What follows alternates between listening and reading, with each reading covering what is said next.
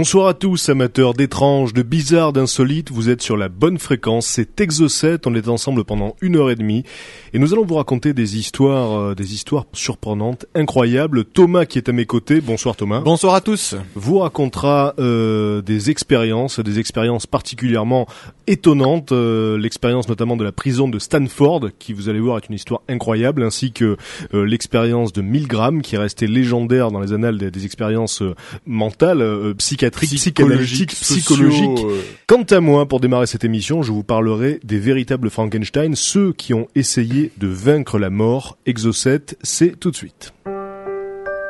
Exocet, le magazine de l'étrange et de l'insolite.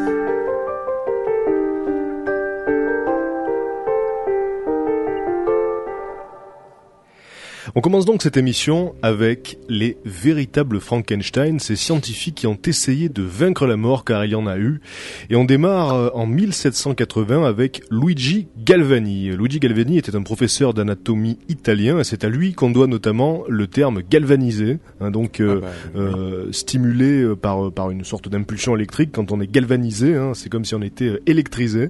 Et ça vient de lui donc.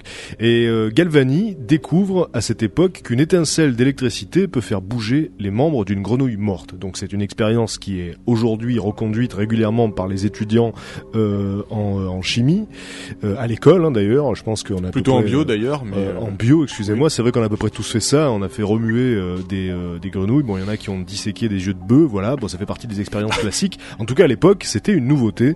Et euh, quand Galvani écrit les résultats de ses expériences sur les grenouilles, la nouvelle fait grand bruit, hein, puisque en Europe, on pense que Galvani a trouvé le secret de l'existence. À l'époque, euh, la fée électricité, c'est un phénomène relativement nouveau, donc on lui prête des capacités quasiment magiques, on ne sait pas trop à quoi on a affaire.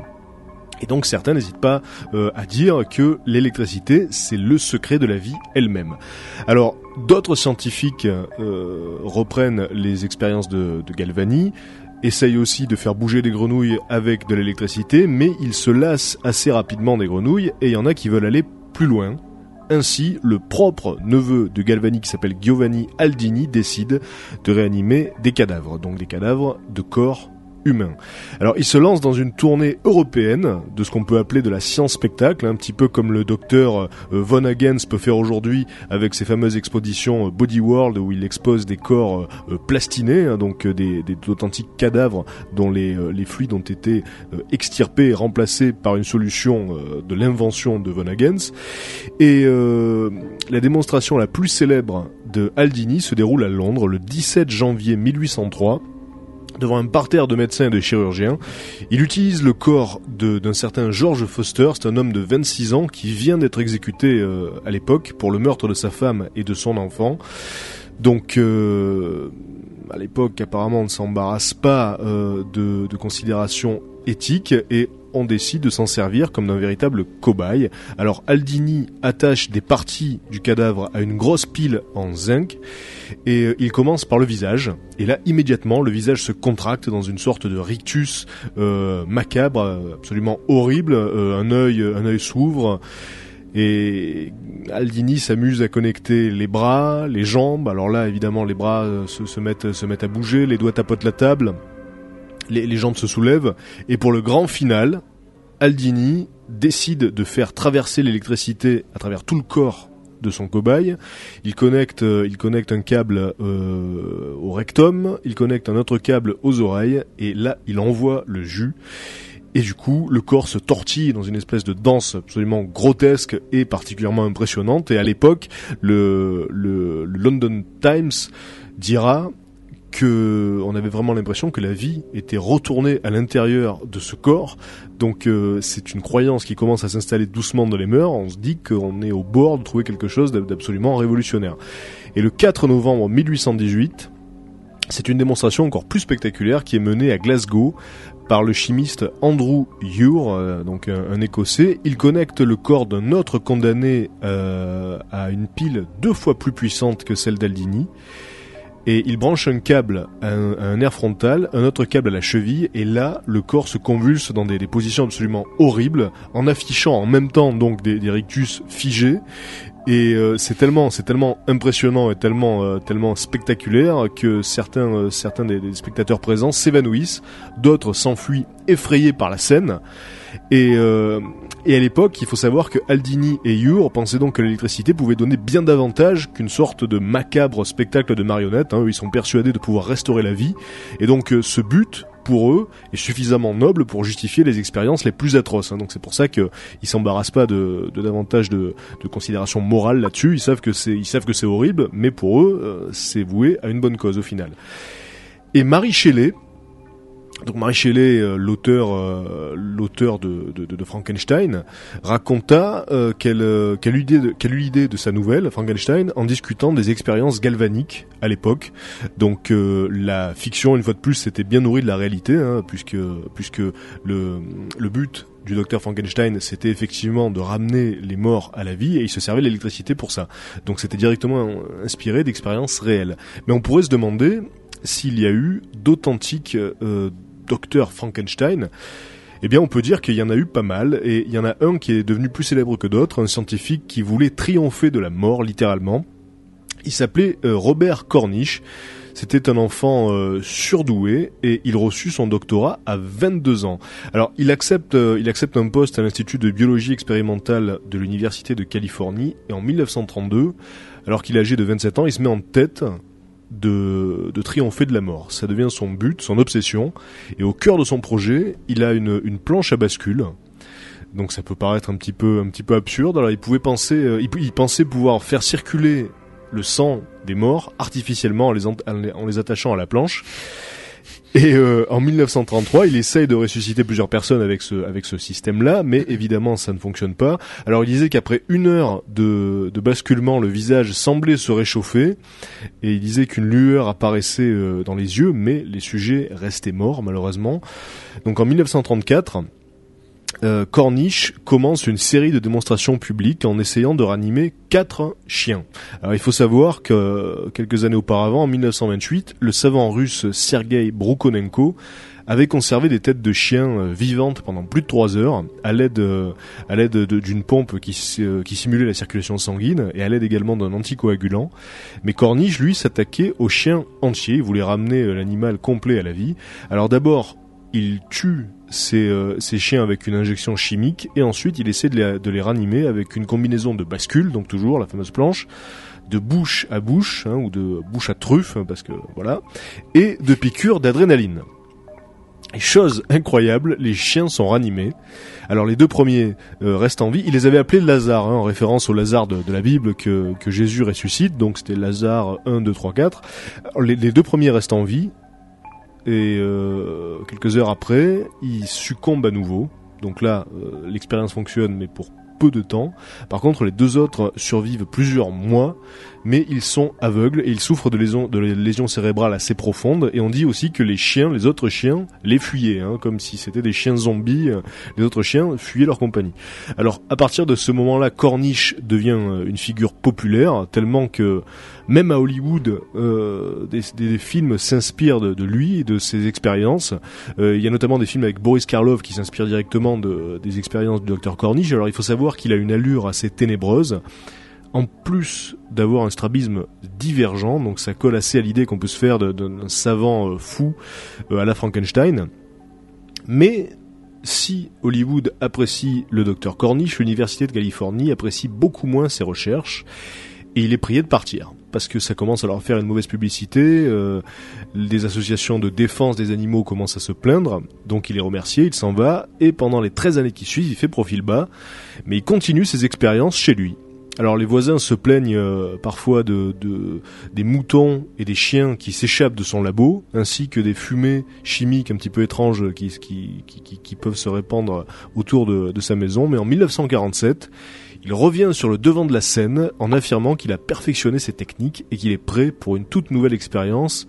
il allait ressusciter un condamné à mort. Alors il avait, abandonné les planches à bascule à cette époque-là au profit d'une machine beaucoup plus complexe qui était faite entre autres à partir d'un tuyau d'aspirateur, de tubes, de roues.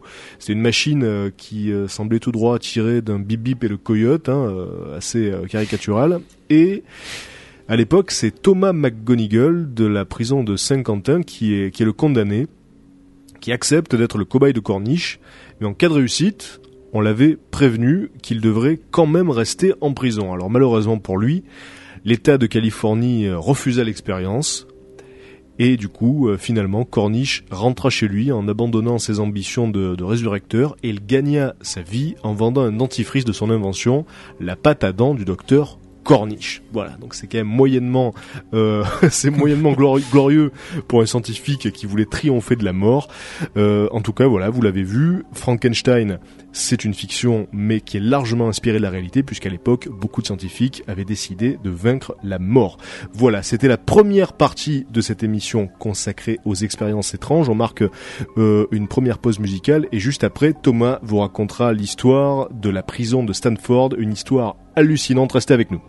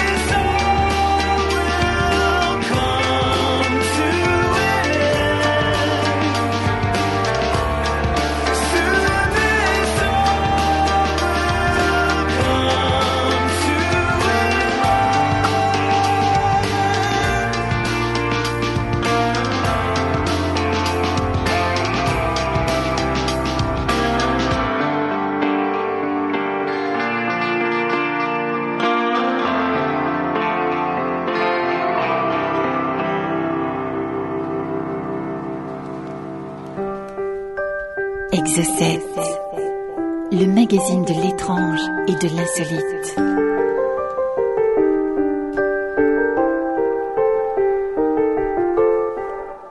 Dans Exo7, en première partie d'émission, je vous racontais l'histoire des véritables Frankenstein, ces scientifiques qui ont décidé, qui ont essayé du moins de, de, de triompher de la mort. Donc il y en a certains qui ont réussi à ranimer pendant quelques instants des chiens, vous l'avez vu. Il y a un scientifique russe qui a réussi à tenir en vie une tête de chien carrément décapitée, mais euh, aucun de ces scientifiques n'a réussi à, euh, à, à, ranimer un corps humain. Par contre, ça reste euh, la quête ultime en tout cas. À l'époque, c'était assez la mode. Hein, à la fin du 19e siècle, début du 20 siècle. Et à présent, Thomas, tu vas nous raconter une autre expérience particulièrement étonnante qui a fait beaucoup couler d'encre, celle de la prison de Stanford. Voilà, alors une expérience beaucoup moins morbide, mais nettement plus controversée, beaucoup plus choquante et surtout beaucoup plus moderne. Et c'est vrai qu'aujourd'hui, euh, on se demande comment est-ce qu'on a pu aller aussi loin dans une expérience. Alors, l'expérience de Stanford, hein, c'est en 1971, tout simplement à la base une étude psychologique menée par un professeur, le professeur Philippe Zimbardo, euh, qui voulait tester en fait les effets euh, des situations carcérales. Euh, alors pour arriver à ces fins, il a sélectionné euh, des gens parmi un panel de plusieurs personnes qui ont été repérées par petites annonces euh, contre d'ailleurs euh, un salaire, un salaire quotidien.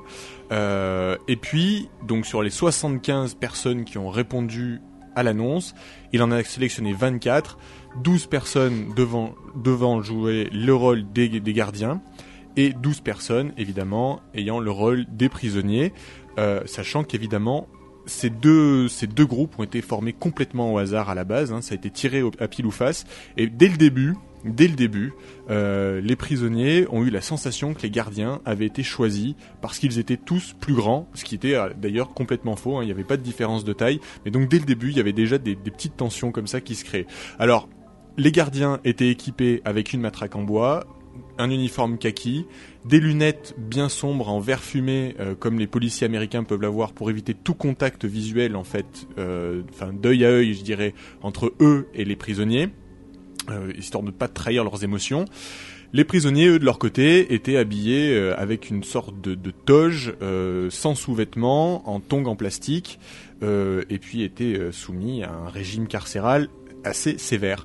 Alors les consignes, euh, les consignes de l'expérimentateur sur les gardiens euh, étaient relativement simples. C'était de réussir à maintenir l'ordre dans la prison sans toutefois arriver à des extrêmes euh, tels que de la violence, des coups euh, ou des choses beaucoup trop pervers. En gros, il devait exercer une pression, une autorité, mais sans que ça aille trop loin. Alors le but de cette expérience, parce qu'il y avait quand même un intérêt derrière, euh, c'était euh, de pouvoir expliquer à l'armée euh, à l'époque qui ne comprenait pas pourquoi est-ce que dans certaines de ces prisons ils n'arrivaient pas à gérer les hommes ou est-ce, pourquoi est-ce qu'il y avait des abus de la part des gardiens euh, sur certains prisonniers. Donc l'armée a commandé cette étude, a demandé à ce qu'elle soit réalisée. Alors petit détail important euh, dans cette affaire-là, c'est que euh, les bénévoles, enfin les bénévoles, les volontaires euh, pour participer à l'expérience euh, ont été avisés, en tout cas les prisonniers, on leur a indiqué bon bah écoutez, euh, si vous êtes sélectionné, on vous appellera, on vous dira quand est-ce que l'expérience commence. Et là déjà, euh, pour les mettre bien dans le bain, en fait, ils n'ont pas du tout procédé comme ça. Ils ont trouvé la complicité de la police de la ville. Et ils lui auront demandé tout simplement d'arrêter telle et telle personne pour motif de vol à main armée. Alors les gens ont commencé à se défendre en disant non moi j'ai rien volé etc. Euh, alors évidemment erreur judiciaire donc toutes les personnes qui se sont retrouvées enfermées dans cette prison étaient euh, convaincus de participer à euh, une expérience, mais il y en avait certains qui savaient plus sur quel pied danser, ils savaient pas s'ils étaient enfermés sérieusement suite à une erreur judiciaire. Enfin, Ouais, pour pousser le réalisme jusqu'au voilà, bout, pour pousser le réalisme jusqu'au bout, ils sont ils- allés les ils chercher. sont allés les chercher Ouais. de force chez eux, dans la rue, euh, comme comme des vrais policiers. Euh, donc c'est vrai que ça a dû être ça aussi très déstabilisant. Alors. Le premier jour, les choses se passent relativement bien. L'expérience, au départ, devait durer plusieurs mois. Euh, donc le premier jour, les choses se passent relativement bien. Et puis dès le second jour, euh, un soupçon de révolte commence à, s'élever euh, parmi les prisonniers qui acceptent mal euh, de recevoir des ordres ou des consignes de la part des gardiens. Et là, les choses vont s'accélérer très rapidement puisque l'expérience en tout va durer six jours. Et si elle va durer six jours, c'est pour une raison très précise que, que, que je vous indiquerai tout à l'heure. Donc vous voyez, on passe de deux mois à six jours. Donc au bout du deuxième jour, petite euh, petite révolte qui, qui se met en place. Un prisonnier particulièrement est repéré, le prisonnier Z61, euh, qui est accusé de, de causer euh, des troubles à l'autorité. Alors pour régler le problème, les gardiens le mettent à part, le- l'enferment dans un placard. Alors ce prisonnier avait déclaré qu'il allait faire une grève de la faim, il refusait de manger ses saucisses euh, parce qu'il n'obéissait pas. Donc ils l'ont pris, ils lui ont mis les saucisses dans la main, ils l'ont enfermé trois heures dans un placard, ils l'ont dit quand on ouvre le placard, si t'as plus les saucisses dans la main, tu restes trois heures à nouveau. Ouais. Et, euh, et en parallèle à ça, ils ont demandé à ses compagnons de cellule, euh, ses compagnons d'infortune, euh, si ils étaient prêts euh, à ce qu'ils soient libérés plus tôt en échange de leur couverture. Et là, évidemment, euh, tout le monde a, préféré garder sa couverture et ce prisonnier-là a eu écho euh, de, de ce phénomène. Et les choses là se sont très mal passées. Des groupes se sont créés entre les prisonniers. Tant bien que mal que les gardiens ont réussi comme ça à, à diviser les gens, donc diviser pour mieux régner, et ont créé deux cellules. Une cellule, les bons prisonniers, une cellule, les mauvais prisonniers, faisant croire en plus aux mauvais prisonniers que les bons prisonniers leur donnaient des infos, en gros balancer euh, leurs leurs mauvais actes. Euh, alors, les, gardiens aussi avaient une différence notable par rapport aux prisonniers, c'est que eux, ils agissaient exactement comme des gardiens, donc ils avaient des, rotations, des services, donc ils rentraient chez eux le soir, euh, ils n'étaient pas en permanence dans la prison.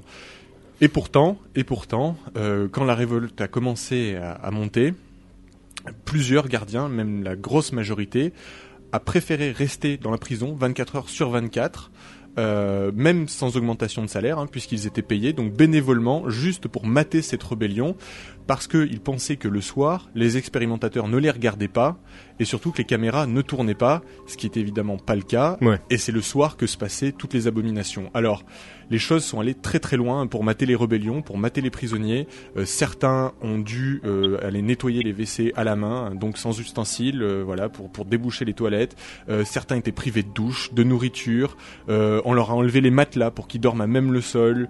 On les a, on les a on- on- ils ont eu des attouchements sexuels, ils ont eu des, des, des sévices corporels, Ah oui, euh, mais- des, des, des coups de matraque. Est-ce qu'on sait si les, les prisonniers avaient le droit d'arrêter l'expérience s'ils en avaient envie? Alors voilà, au bout d'un moment, euh, plusieurs euh, plusieurs personnes ont commencé à mal réagir, euh, puisque plusieurs d'entre eux se sont retrouvés avec des troubles psychologiques graves et sévères, hein, même après même après que l'expérience se soit finie, ils s'en sont jamais complètement remis, que ce soit des gardiens ou des prisonniers d'ailleurs. hein. Mais un des prisonniers, en tout cas au moment de l'expérience, a commencé à avoir des troubles trop importants pour qu'il puisse poursuivre. Euh, et donc là, les gardiens ont commencé à avertir l'expérimentateur que ben voilà, il, il vient tout rouge, enfin il faisait des plaques d'eczéma partout, il devenait complètement délirant. Et, euh, là, l'expérimentateur, donc le, professeur Philippe Zimbardo, s'est lui-même un petit peu embarqué dans sa propre expérience et a considéré en fait que euh, cette personne-là avait essayé de, mentir, de, jouer la comédie pour pouvoir sortir de l'expérience parce qu'il ne la, supportait pas. Et là, un de ses élèves a réussi quand même à le convaincre de dire bon, mais écoutez, ce qu'on va faire, on va proposer aux prisonniers de sortir, mais s'ils sortent de l'expérience maintenant, ils ne recevront pas leur salaire. Donc ils auraient une liberté conditionnelle en échange de leur salaire. Et là, euh, plusieurs prisonniers ont accepté euh, cette- cet échange, et le professeur n'a pas, n'a pas vraiment apprécié et a dit bon, mais puisque vous jouez tous la comédie comme ça et que vous en foutez de votre salaire, finalement vous allez rester, et, euh, et vous, il est hors de question que vous sortiez euh, de l'expérience. Donc ils Ah les oui. ont, voilà, donc ils les ont laissés dedans. Euh, et puis, euh, donc les jours ont passé comme ça, euh, toujours de plus en plus difficile. Les conditions devenaient complètement insalubres, hein, puisque voilà, les, les hommes ne se touchaient plus.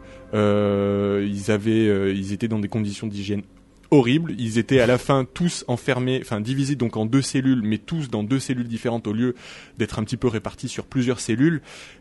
Ils ont même craint à un moment les gardiens et le professeur qu'il y ait une mutinerie à l'intérieur de la prison et que certains essaient de s'évader et ils sont allés jusqu'à demander à la police locale de leur prêter une cellule qui était beaucoup plus sécurisée pour éviter que les gens s'échappent de l'expérience.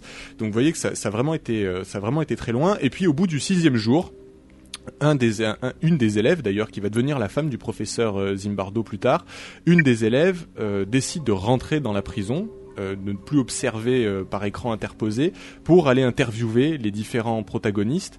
Et là, euh, apparemment, quand elle est rentrée dedans, ça a été le choc. Elle a été absolument euh, traumatisée par les conditions de vie qui régnaient à l'intérieur de la prison, et elle a fait remonter l'information euh, au professeur qui, euh, devant le, le constat alarmiste de, de- de sa collègue, n'a pu se résoudre à autre chose que d'arrêter l'expérience parce qu'il sentait que là, euh, il contrôlait absolument plus rien du tout et que les conditions devenaient beaucoup, beaucoup trop graves.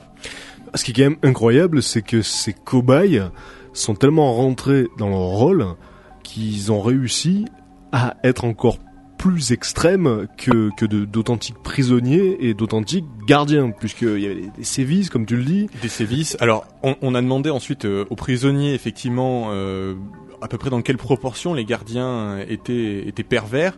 Euh, et d'après les déclarations, c'était deux tiers des gardiens qui devenaient absolument odieux et, euh, et qui allaient très loin, effectivement, dans les sévices euh, infligés à leurs prisonniers. Donc, coups de matraque, euh, mise à nu. Par exemple, le matin, normalement, euh, selon le protocole de l'expérience, il y avait un programme qui était imposé qui était de faire l'appel par numéro puisque les prisonniers n'avaient plus de nom mais des numéros comme ça se passe dans les prisons et normalement ils devaient faire un simple appel histoire que les prisonniers se souviennent de leur numéro. Et là en fait ce rituel a fini par devenir une véritable scène de torture où c'était pendant des heures qu'il les laissait dehors euh, à leur poser des questions, à leur faire faire des additions mathématiques pour retrouver leur numéro. S'ils se trompaient, ils condamnaient tout le monde à rester encore une heure de plus à attendre debout dans le froid, nu. C'est vraiment euh, ils sont allés très très loin, euh, très très loin dans leur perversion. Et alors, bon, euh, ce qu'il faut noter aussi par rapport à cette expérience-là, c'est qu'elle a inspiré, bien évidemment, la culture contemporaine, puisqu'on retrouve un film de The Experiment qui reprend donc l'expérience de Stanford. Il y a également un show de télé-réalité qui s'inspire très fortement de cette expérience-là. Bon, il n'a pas été diffusé en Europe, mais en tout cas, il a été diffusé aux États-Unis. C'était dans une prison aussi. Euh, donc voilà, on voit à quel point cette expérience a marqué l'inconscient collectif, la culture populaire. Et il faut savoir qu'elle a été euh, à la base de la défense euh, de certaines des, des- de, certains des gardiens de la prison d'Abu Ghraib dont on a parlé, hein, la prison en Irak où euh, bah, des sévices de, de, de même ordre ont été ont été exécutés. Et donc le professeur en question euh, s'est porté euh, pour euh, essayer d'adoucir la peine de, de, ces gardiens parce que cette expérience explique notamment euh, comment est-ce qu'on arrive à des situations euh, aussi horribles. Merci Thomas pour cette expérience incroyable que celle de la prison de Stanford. Juste après la pause musicale, tu nous racontes l'histoire d'une autre expérience qui a dévoilé une face bien triste de l'humanité, celle de 1000 grammes.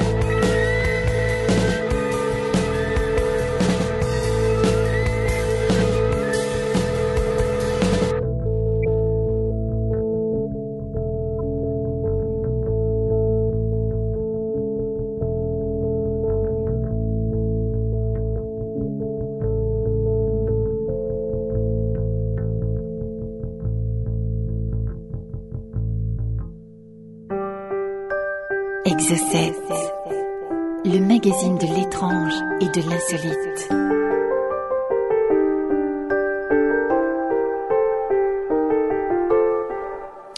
Je remercie Mika donc euh, de jouer ce morceau au piano chaque vendredi soir, c'est une performance en plus de la technique. Merci à toi. C'est un plaisir. Vous êtes toujours dans Exo 7. Euh, Avant la pause musicale, c'était Radiohead. Thomas nous racontait l'histoire incroyable de l'expérience de la prison de Stanford, dans laquelle euh, des étudiants ont pris la place de gardiens de prison et de prisonniers. Et donc, en quelques jours, ça a dégénéré, c'est devenu assez extrême. Et euh, à présent, tu vas nous raconter une autre expérience qui a permis de mettre euh, à jour une fâcheuse tendance de l'espèce humaine à obéir aveuglément aux uniformes. L'expérience de Milgram, un autre, un autre grand classique des bizarreries expérimentales, euh, effectivement, une expérience qui avait pour but euh, de déterminer, d'estimer à quel niveau d'obéissance pouvait aller un individu qui était euh, dirigé par une autorité qu'il jugeait légitime, hein, parce que c'est important aussi, euh, et quel était le processus, en gros, qui, qui faisait, euh, qui maintenait cette obéissance. Alors les expériences euh, ont été euh, organisé par le professeur Stanley Milgram, d'où le nom, euh, de 1960 à 1963 et donc a porté sur plusieurs cobayes. Alors l'expérience était euh, relativement simple dans une pièce face à face. Il y avait d'un côté un expérimentateur, un cobaye, et puis en face de l'expérimentateur et du cobaye, un individu sur une chaise attaché avec des prises électriques branché sur le corps. Donc l'expérimentateur devait euh, épauler et justifier l'expérience en disant que c'était un moyen de voir si la punition pouvait permettre euh, de mieux enregistrer les informations, de retenir l'information. Donc le protocole était relativement simple. Euh, on disait par exemple à la, victime, on va l'appeler la victime, euh, combien combien font euh, 3 fois 4 Euh, Si la personne ne, savait pas la réponse, il se mangeait une décharge. Combien voilà, il y avait des différents protocoles, différents tests comme ça, des questions on lui donnait la réponse une première fois s'il ne connaissait pas, et si jamais on lui reposait la même question et qu'il ne se souvenait toujours pas, là il prenait une décharge, décharge qui était évolutive en fonction euh, des, besoins de l'expérience. Donc il y avait plusieurs paliers comme ça, il y avait euh, au début euh, du 25 volts, du 50, 100, tout ça était gradué sur une, sur une molette que l'expérimentateur pouvait tourner ou même euh, le, cobaye. Alors évidemment, la personne, et heureusement d'ailleurs, la personne qui était euh, du côté euh, du côté torture de, l'expérience était un acteur, donc ne recevait absolument pas de décharge, mais en tout cas le simulait suffisamment bien pour que la personne influencée par l'expérimentateur, le cobaye, soit convaincue d'effectivement envoyer des décharges. Alors, cette expérience en plus était payée, en tout cas pour le cobaye, et le cobaye et la victime étaient présentés au début, euh, et on faisait croire en plus qu'ils étaient tirés au sort. C'est-à-dire que le cobaye se disait bon là je vais être du bon côté, mais j'avais une chance sur deux de me retrouver du côté où j'allais être électrocuté, euh, ce qui a aussi son importance d'ailleurs dans l'expérience. Alors l'expérience était payée, comme je disais, 4 dollars américains à l'époque, ce qui fait euh, 25 dollars d'aujourd'hui, Euh, et euh, le, le- le protocole commençait. Alors voilà, les plusieurs niveaux de 20 jusqu'à 450 volts et puis au-dessus de 450 volts une grosse étiquette avec marqué dessus attention choc électrique euh, mortel euh, ne pas dépasser alors euh, les questions s'enchaînaient au bout d'un moment le, comédien n'arrivait plus à donner les réponses. Donc au début les, les décharges étaient légères, donc les gens y allaient allègrement, ils envoyaient du 25, du 50, puis montaient progressivement. Et si jamais, au bout d'un certain temps, le cobaye finissait par dire bon mais écoutez moi je veux pas aller plus loin parce que j'ai l'impression qu'il souffre. Alors il faut savoir que le comédien avait des règles précises euh, notamment à partir à, à 50 volts il devait commencer à gémir. À 100 volts il devait commencer à dire qu'il souffrait, euh, 125 volts, qui, qui- il commençait à hurler, dire qu'il voulait, qu'il de toute façon il allait plus répondre, qu'il supportait plus les décharges, et comme ça au fur et à mesure crescendo, jusqu'à évidemment quasiment devenir un légume arrivé à 450 volts. Et donc si le cobaye euh, commençait à se poser des questions, à hésiter, là l'expérimentateur avait un protocole assez simple, il devait l'inciter à continuer coûte que coûte, Euh, et donc il avait exactement quatre phrases à lui répéter à la suite. C'était veuillez continuer s'il vous plaît. Donc là si la personne continuait c'était bon. S'il continuait à hésiter c'était l'expérience exige que vous continuez. Et puis par la suite, il est absolument indispensable que vous continuez. Et enfin, vous n'avez pas le choix, vous devez continuer euh, pour inciter comme ça à aller toujours plus loin. Et effectivement, si le cobaye, après ces quatre euh, mises en demeure, disait bah, écoutez, moi je m'en fous, vous me dites que je dois continuer, mais je veux m'arrêter, cette personne souffre trop, l'expérience s'arrêtait. Et là, évidemment, on a constaté que euh, statistiquement, peu de gens ont réagi comme ça. Beaucoup sont allés très très loin et, euh, et l'expérience s'est finie à chaque fois sur euh, la décharge maximale 450 volts, là où était mentionné attention choc dangereux et où le comédien euh, jouait vraiment le rôle le rôle d'un légume total. Alors on a les statistiques de ça, 65% euh, des gens qui ont participé à cette expérience sont allés jusqu'au bout. Alors sur les trois ans, il y a même des, des, des périodes où les gens à 95% obéissaient sans même, sans même que l'expérimentateur n'ait besoin à un moment de leur dire écoutez, vous devez continuer. Ils y allaient d'eux-mêmes euh, vraiment. euh, il n'y aurait pas eu l'expérimentateur pour les inciter derrière, ça aurait été la même chose. Et, euh, et c'est vrai que c'est des chiffres assez surprenants et on se demande tous pourquoi d'ailleurs, parce que le but au final, les gens étaient payés, il n'y avait pas de, de raison particulière, si ce n'est euh, cette soumission à une autorité. Euh, jugé euh, jugé responsable parce qu'en plus on le dédouanait évidemment les, les cobayes en leur disant écoutez euh, nous on vous demande d'aller plus loin. Si jamais il meurt de toute façon c'est nous les responsables c'est pas vous. Ouais. et les gens se dédouanaient complètement de leurs responsabilités et euh, assumaient euh, pleinement le fait de- d'envoyer des décharges sans aucun souci. Et évidemment ce genre d'expérience euh, nous rappelle des tas d'événements qui peuvent se passer euh, dans la vie. Euh, pour faire un pour faire un parallèle rapide euh, ça peut expliquer pourquoi par exemple certaines personnes en période de guerre ou pendant le nazisme ont obéi à des ordres euh, qui venaient Enfin, qui venaient d'en haut. c'était un argument qui était avancé par Milgram lui-même, qui a, qui a dit que cette expérience, effectivement, pouvait permettre de comprendre que, que certains soldats à l'époque aient pu obéir aveuglément à des ordres innommables hein, de- du régime nazi. Mais et à l'époque, Milgram a été critiqué pour avoir dit ça, euh, puisqu'il disait que, qu'il, qu'il expliquait finalement qu'il excusait les actes de certains soldats. Donc c'est vrai que c'est un sujet très très délicat. C'est un Mais- sujet très délicat. Et d'ailleurs, l'expérimentation en elle-même, le protocole, a été remis en cause aussi par beaucoup de scientifiques, hein, puisque notamment euh, la disposition, le fait que ça soit un acteur et pas des réelles décharges aussi, euh, joue beaucoup. Euh, pour certains, par exemple, le fait que ce ne soit pas de la vraie électricité qui passe, mais que ça soit joué, explique que les gens aillent plus loin parce que pour eux, l'acteur ne pouvait pas rendre vraiment compte de la réelle sensation qu'éprouve quelqu'un qui reçoit une décharge et donc n'était pas aussi euh, sensationnel aux yeux des gens qui envoyaient les décharges que vraiment une personne électrocutée. Donc voilà, plusieurs éléments effectivement qui, qui remettent en cause l'expérience pour certains. Mais à partir d'un certain voltage, il faut aussi préciser que les acteurs se devaient de ne plus faire de bruit pour faire croire qu'ils étaient répondre. qu'ils étaient évanouis ou peut-être morts et, euh, et, Et dans la plupart des cas oui Non, non, et que donc une non-réponse effectivement correspondait à une mauvaise réponse Ouais. dans le Et protocole. donc on leur envoyait une décharge Et donc on devait continuer. et donc dans la plupart des cas dans la majorité des cas les cobayes continuaient à envoyer des décharges alors que le, la personne qu'ils euh, qui- qu'ils électrifiaient était potentiellement morte ou évanouie donc c'est vrai que c'est à peine croyable le fait que à partir du moment où la responsabilité repose sur les épaules d'une autorité, on se dit que nos actes n'ont pas de conséquences et on se, on se contente d'exécuter sans réfléchir. Et l'expérience de Milgram, comme tu le disais, a été réalisée à plusieurs reprises euh, sous divers protocoles et parfois on s'est aperçu qu'il y avait des modifications selon la proximité physique du cobaye et, et de la victime. Euh, parfois, il fallait même que, que le cobaye prenne la main de la victime euh, pour, euh, pour pour la pour la poser euh, sur la source sur la source d'électricité.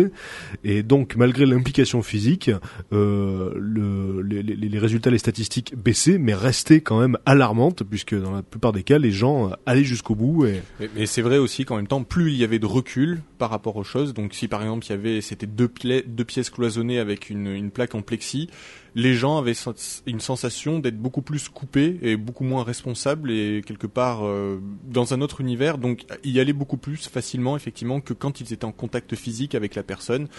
Et euh, il faut, je le, je l'ai précisé au début, mais il est quand même aussi important de rappeler qu'à chaque fois, à chaque protocole, les gens étaient présentés aux comédiens, et donc c'était quand même pas juste un inconnu qui était posé sur une chaise, c'était quelqu'un avec qui ils avaient au moins discuté cinq minutes, à qui ils avaient dit bonjour, ils connaissaient son prénom, euh, et ils pensaient en plus que lui de son côté était aussi un cobaye, donc quelqu'un pris dans la rue. Et c'est vrai que on se demande comment nous on réagirait euh, face à une telle expérience. Alors, pour conclure, euh, sachez que vous pouvez voir l'expérience de 1000 grammes sur Internet. La vidéo existe. L'expérience a eu lieu, l'expérience originale a eu lieu dans les locaux de l'université de Yale. Donc, sur le site de l'université, vous pouvez acheter, si ça vous dit, hein, euh, un exemplaire de la vidéo originale. Bon, ça coûte très cher. Ou sinon, vous pouvez aller sur YouTube.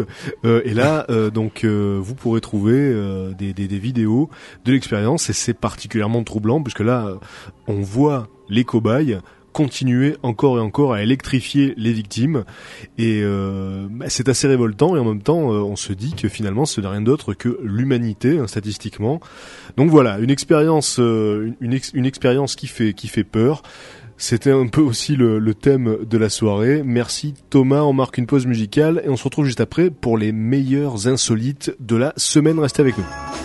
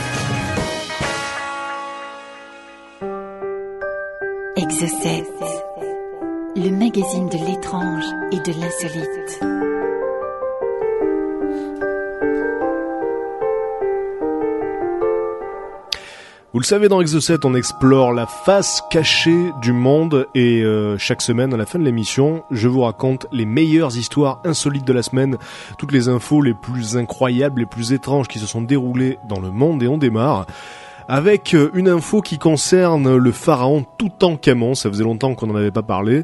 Il se trouve que le visage, le visage de Toutankhamon a été révélé pour la première fois au public.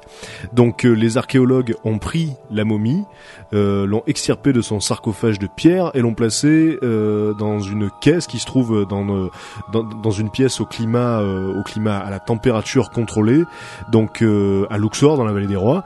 Alors, le pharaon Toutankhamon est mort il y a 3000 ans. Laissez-moi vous dire qu'il est assez bien conservé pour un gars qui est mort il y a plus de 3000 ans.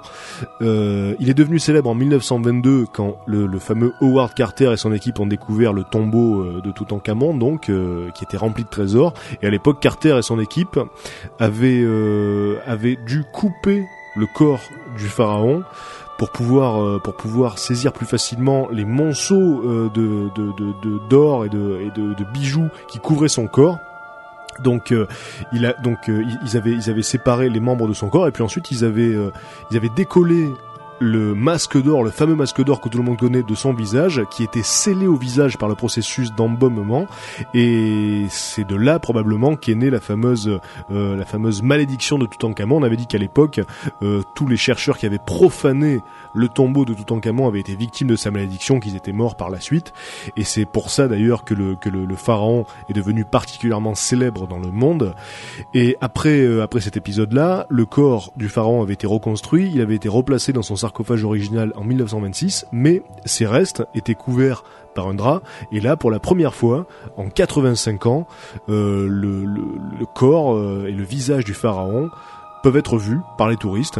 Et en fait, s'il a été euh, s'il a été déplacé dans l'endroit où il se trouvait, c'est parce que les spécialistes ont peur que l'humidité qui est dégagée par tous les touristes qui se bousculent pour voir donc le, le, le tombeau finisse par abîmer les restes. Donc voilà, là il est placé dans une chambre à la, la température contrôlée et euh, vous pouvez voir le fameux visage du pharaon euh, sur internet actuellement. le- L'info circule euh, abondamment. Donc voilà, tapez tout en camon, vous verrez ce visage. Bon, il est forcément un petit peu cramoisi, très noir. Mais Il est plus très jeune, hein. voilà, pas mal conservé pour un mec de son âge. On continue avec euh, avec une histoire particulièrement étonnante. Ça se ça s'est passé en Inde. C'est euh, l'opération qu'a subi une petite fille de deux ans, une petite fille indienne donc qui est née avec quatre bras et quatre jambes. Elle a été euh, séparée avec succès par les chirurgiens. Elle s'appelle Lakshmi Tatma et euh, en fait elle était euh, elle était euh, réunie au niveau du bassin avec une sœur siamoise qui n'était pas totalement développée, euh, une sœur siamoise sans tête donc et euh, pour vous euh, pour vous représenter un petit peu ce que ça pouvait donner, imaginez euh, imaginez euh, le, le- le roi d'un jeu de cartes, c'était un petit peu pareil, hein, le- le- les deux corps étaient symétriques. Et euh, donc les chirurgiens ont réussi au bout d'une opération de 27 heures à séparer euh, à séparer le- le siamois du corps de Lakshmi. Elle a survécu et euh, elle est nommée La- Lakshmi, à cause de la, la déesse indienne de la richesse parce que évidemment les gens de là-bas, euh, les gens du billard pensent que la jeune fille a été envoyée par les dieux. Et là, forcément, on peut se dire que les dieux ont un sens de l'humour assez particulier. Mais euh, pour avoir vu une photo euh, de, de, de la radio euh, de la mère avant que l'enfant naisse, euh, donc la photo est très spectaculaire et Ouais. on, on voit on voit on voit le, le bébé effectivement euh, tel Shiva, tu vois, avec euh, des bras qui partent dans tous les sens en soleil comme ça et des, des, jambes pareilles. Enfin, c'est très spectaculaire. Et donc dans un pays comme celui-là qui est profondément imprégné de mysticisme, de religion, de magie, d'occulte, forcément un, enfant pareil, euh, on peut pas imaginer qu'il ne soit pas envoyé par les dieux. En tout cas, les chirurgiens espèrent que grâce à cette opération, elle pourra survivre au-delà de son adolescence et c'est tout ce qu'on lui souhaite. On continue avec une histoire qui se passe, qui se passe aux États-Unis, dans l'État de Washington. C'est un couple qui a vécu le genre d'accident euh, que qui n'arrive pas généralement. Alors, en fait, ils ont échappé de quelques centimètres à une chute de vache qui est tombée sur le capot de leur van, une vache qui est tombée de 60 mètres quand même. Quoi? Donc la vache est tombée d'une falaise et elle s'est écrasée, elle s'est explosée même on peut le dire, sur le capot d'un minivan. Et donc à quelques centimètres près, hein, ils ont failli y rester. Alors évidemment le, le van le van a subi des dommages assez assez importants, hein, le, le pare-brise a explosé, la vache faisait 300 kilos. Et donc comme je vous le disais, sa chute a duré pendant 60 mètres. Et euh, donc le couple, c'était Charles Everson et sa femme Linda, qui, euh, qui ne comprennent toujours pas ce qui leur est arrivé. En fait, ils se baladaient dans la région à l'occasion de leur premier anniversaire de mariage. Et euh, le mari euh, ne, ne s'en est toujours pas remis. Hein. C'est-à-dire qu'il arrêtait pas de répéter "je peux pas le croire, je peux pas le croire". Effectivement, quand une vache vous tombe dessus de 60 mètres, ça doit être assez spécial à avaler. C'est surtout que c'est bizarre, c'est- c'est c'est une vache qui s'est suicidée ou enfin Mais on comprend pas. Alors, je pense que euh, il serait judicieux de mettre un panneau attention chute de vache, Bah, ouais. parce que on se demande un petit c'est- peu ce qui c'est- s'est passé. C'est un animal qui tombe dans le vide, c'est quand même relativement rare. hein. C'est rare. Et d'ailleurs, euh, la dernière fois que c'était arrivé, enfin en tout cas à ma connaissance, c'était encore une vache, mais qui était tombée sur un bateau. Euh, Rappelez-vous, c'était un bateau euh, chinois, je crois. Elle était tombée du ciel sur le bateau. Et en fait, on a compris ensuite que c'était euh, que un avion militaire qui avait largué la vache. Mais c'est une des histoires insolites les plus incroyables. Et l'avion passait au-dessus du bateau. Euh, donc euh, c'est. pourquoi il larguait des vaches? Mais alors, écoute, euh, je retrouverai l'information Ah non, mais là, complète je et je vous en reparlerai. Mais c'est sûrement une des histoires insolites les plus incroyables, à base de vaches encore. C'est une, une sorte de, de constante. En tout cas, voilà, ils s'en sont sortis et c'est tout ce qui compte. On continue avec une histoire euh, qui, euh, qui se déroule ex- euh, également aux États-Unis. C'est un reportage de, de National Geographic. Donc, une équipe de chercheurs anglais et américains ont découvert accidentellement le comportement unique d'un petit poisson euh, durant euh, des excursions récentes en Floride et à Belize. Donc en fait, ils étudiaient euh, le, le rivulus de, des- des mangroves. C'est un poisson qui vit dans les marais. Et, euh, et ce poisson survit durant les, les périodes de sécheresse. Et donc les scientifiques se demandaient comment il faisait pour survivre quand les marais étaient asséchés. Et donc là, euh, le leader de, de, de, de la recherche qui s'appelle Scott Taylor explique qu'un de, euh, qu'un des, des chercheurs a donné un coup de pied dans une bûche. Et là, il y a un petit poisson qui est sorti de la bûche. Parce que ce qu'ils ont découvert, donc, c'est que ce poisson vit dans les arbres quand il n'y a plus d'eau. Alors c'est absolument incroyable, c'est unique. Alors ce poisson, il a été étudié pendant de nombreuses années pour ses, ses capacités uniques. Il en a d'autres. Donc par exemple, c'est le seul vertébré connu qui peut s'auto-féconder. Euh, donc euh, dans certaines populations de, de ce, de ce poisson-là, de, de, de Rivulus, donc le poisson peut devenir hermaphrodite, développer à la fois les sexes mâles et femelles et produire des clones de lui-même. Et donc euh, on sait, euh, on sait maintenant que l'animal peut vivre en dehors de l'eau pendant 66 jours au moins. Et donc maintenant on sait qu'en plus de ça, il va se réfugier dans les arbres, enfin dans des bûches, euh, parce que les mangroves, c'est cette végétation euh, qu'on peut qu'on peut trouver qu'on peut trouver dans les marais euh, avec de grosses racines comme ça qui pendent dans l'eau Ouais. et en fait donc le poisson euh, se, se retrouve à l'intérieur de bûches qui ont été parfois creusées par des par des termites donc il y a des trous il y a des cavités et il attend il attend comme ça alors on sait qu'il peut survivre parce qu'il respire par la peau en fait il faut que ce soit assez humide il capte Mais l'humidité il a des branchies, etc. c'est il respire poisson. à la surface. Ah, c'est un vrai. Donc il respire même pas à la surface ni quoi que ce Ah, soit. ben, en fait, à la surface, apparemment, euh, il, il respire avec avec sa peau. Sa peau euh, absorbe l'humidité environnante, mais c'est donc une capacité unique. Hein, euh, ils viennent de découvrir ça et c'est vrai que c'est quand même assez hallucinant. Voilà. Première salve d'infos insolites, mesdames et messieurs. On continue juste après la pause. Restez avec nous.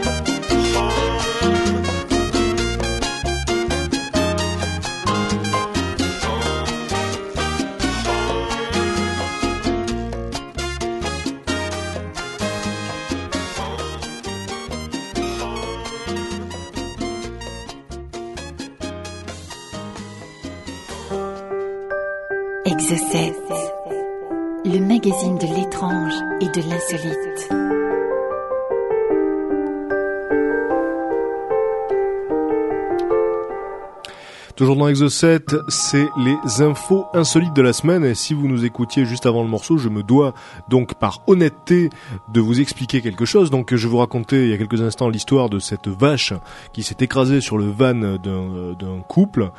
Euh, une vache qui a fait donc une chute de 60 mètres. Et je disais, à l'appui de cette histoire-là, qu'il y a quelques années de ça, une vache euh, qui avait été larguée euh, d'un avion, euh, d'un avion russe, donc s'était écrasée sur un cargo japonais. Et donc cette histoire, bah, ça fait ça fait une bonne décennie qu'elle traîne.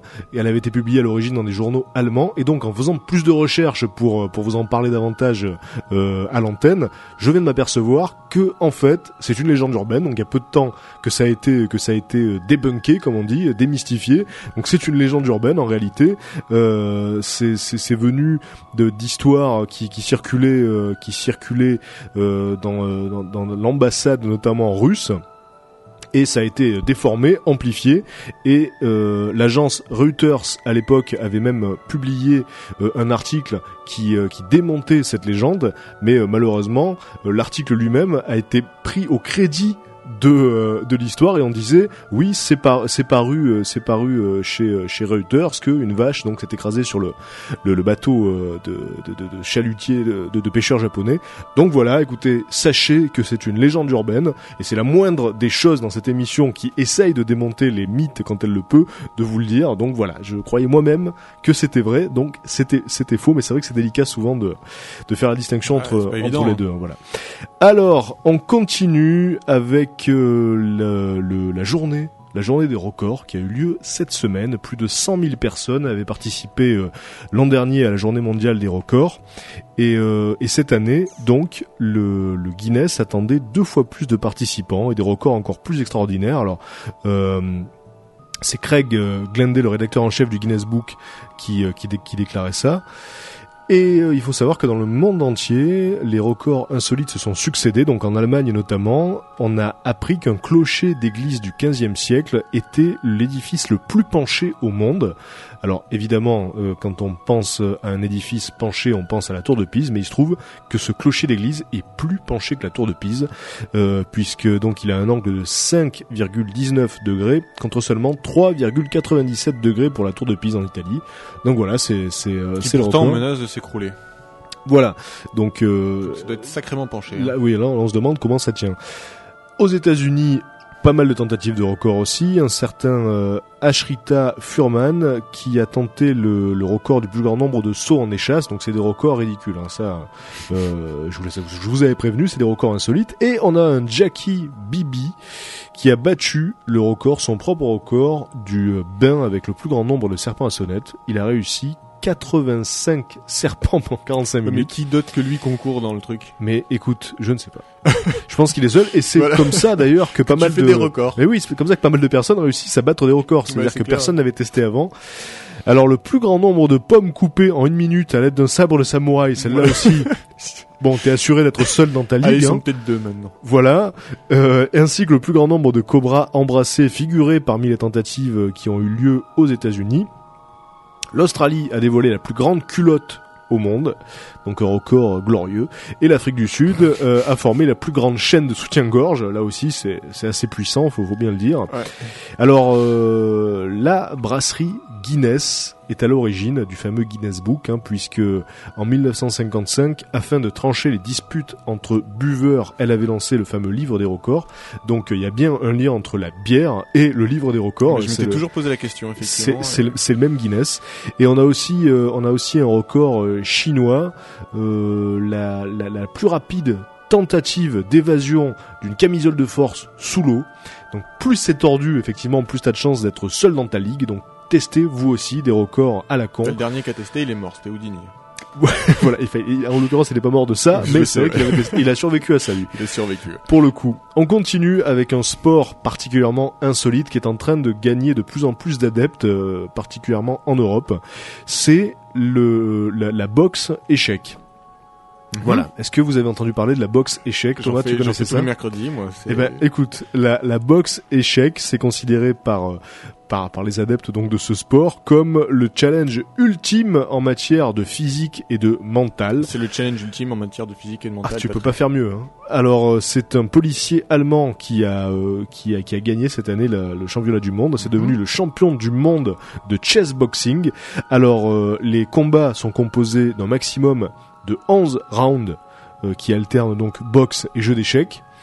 Et euh, ce, policier allemand s'appelle Frank Stolt et donc il a remporté le titre de lourd léger de champ- champion du monde lourd léger de chess boxing euh, au septième round. Alors le match s'est déroulé devant 1200 fans à Berlin, parce qu'il y a des fans de ce sport donc, et honnêtement, ça peut paraître idiot, mais je le comprends. Parce que c'est vrai que c'est quand même un super challenge ultime. C'est-à-dire, tu boxes, c'est physique, et en même temps tu dois Et réfléchir. puis, et puis Donc, euh, surtout qu'au au bout de quelques rounds, à mon avis, à force de manger des Ah oui. péchons, réfléchir, Tu ça réfléchis plus beaucoup, trop, ouais. beaucoup plus dur. Ouais. C'est clair. Alors les, les règles du jeu sont simples. Le euh, perdant, c'est celui qui se fait mettre KO ou échec et mat, euh, en toute logique.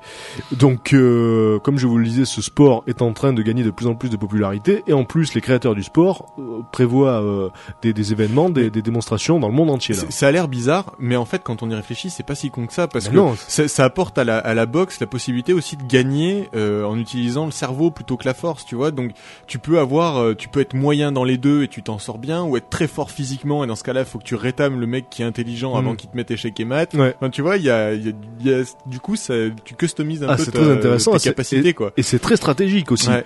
Euh, on peut se dire bon, est-ce que euh, est-ce que j'essaie de tenir la distance physiquement ou euh, est-ce que j'essaie d'en finir rapidement ou alors est-ce que j'essaie plutôt de me concentrer sur la stratégie du, ça a du jeu mais c'est d'échecs? pas si con que ça. Ah non, c'est assez Le malin. truc, c'est de jouer aux échecs avec des gants de boxe, c'est pas de. Ah, ça c'est sûrement c'est sûrement l'étape la plus difficile. On continue avec un criminel chinois qui s'est caché pendant 17 années dans un tunnel euh, sous sa maison en Chine. Donc euh, le village dans lequel ça s'est passé s'appelle Zhangzhou et euh, donc la police a découvert la cachette de cet homme parce qu'elle a été elle a été indiquée en fait, elle a été aiguillée par un indique. Et, euh, et ce qui s'est passé, c'est qu'ils se sont rendus dans la maison de l'homme, ils ont un petit peu fouillé et ils ont découvert donc l'existence de ce tunnel. Donc ça faisait 17 ans, comme je vous le disais, que cet homme se cachait après avoir tué euh, un, un voisin après une dispute mineure manifestement.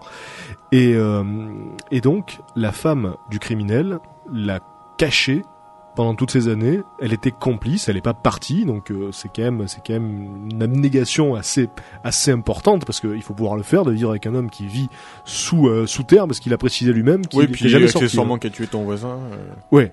Et donc il a précisé qu'il a- il était jamais allé ailleurs hein, pendant les 17 ans. Il restait dans son tunnel. Euh, Peut-être la nuit venue, il sortait respirer, mais enfin en tout cas il, il vivait là quoi. hein. Et, euh, et sa femme a été a été donc condamnée elle aussi pour complicité. Alors comme ça se passe en Chine, il est possible que l'homme soit condamné à mort, ça j'en sais rien. En tout cas, s'il est condamné à une peine de prison, je pense c'est qu'il s'emmerdera moins en tôle que dans son tunnel. hein. Ouais, mais bon, s'il est condamné à une peine de prison, tu peux te dire qu'il a déjà passé 17 ans en prison, parce que sous terre, euh, si tu sors pas, c'est c'est limite Oui. ta prison. C'est un peu con de pas avoir fait la prison. hein. Il a perdu 17 ans. Effectivement. C'est un point de vue, hein, mais. C'est- euh, c'est un point de vue et donc euh, c'est pas le seul. Là pour le coup c'est pas de la légende urbaine. Je vais pas tomber dans le piège. Euh, on a déjà plusieurs exemples de de gens qui s'étaient cachés en croyant parfois que la que la guerre, qu'une guerre, qu'une certaine guerre continuait alors qu'elle s'était arrêtée depuis des années. Euh, et en Chine d'ailleurs il y avait eu un cas comme celui-là. Donc apparemment euh, les Chinois seraient les champions du monde de cache-cache si jamais on organisait des compétitions parce qu'ils sont particulièrement patients. Voilà. Cette émission est terminée. J'espère que vous avez pris du plaisir à nous écouter. On se retrouve la semaine prochaine. Je vous rappelle que l'émission sera rediffusée dimanche soir à 22h. Juste après sur Rage, c'est la récréation, le meilleur de la scène musicale locale. Restez sur Rage. Bisous. Bye bye. Bonsoir à tous.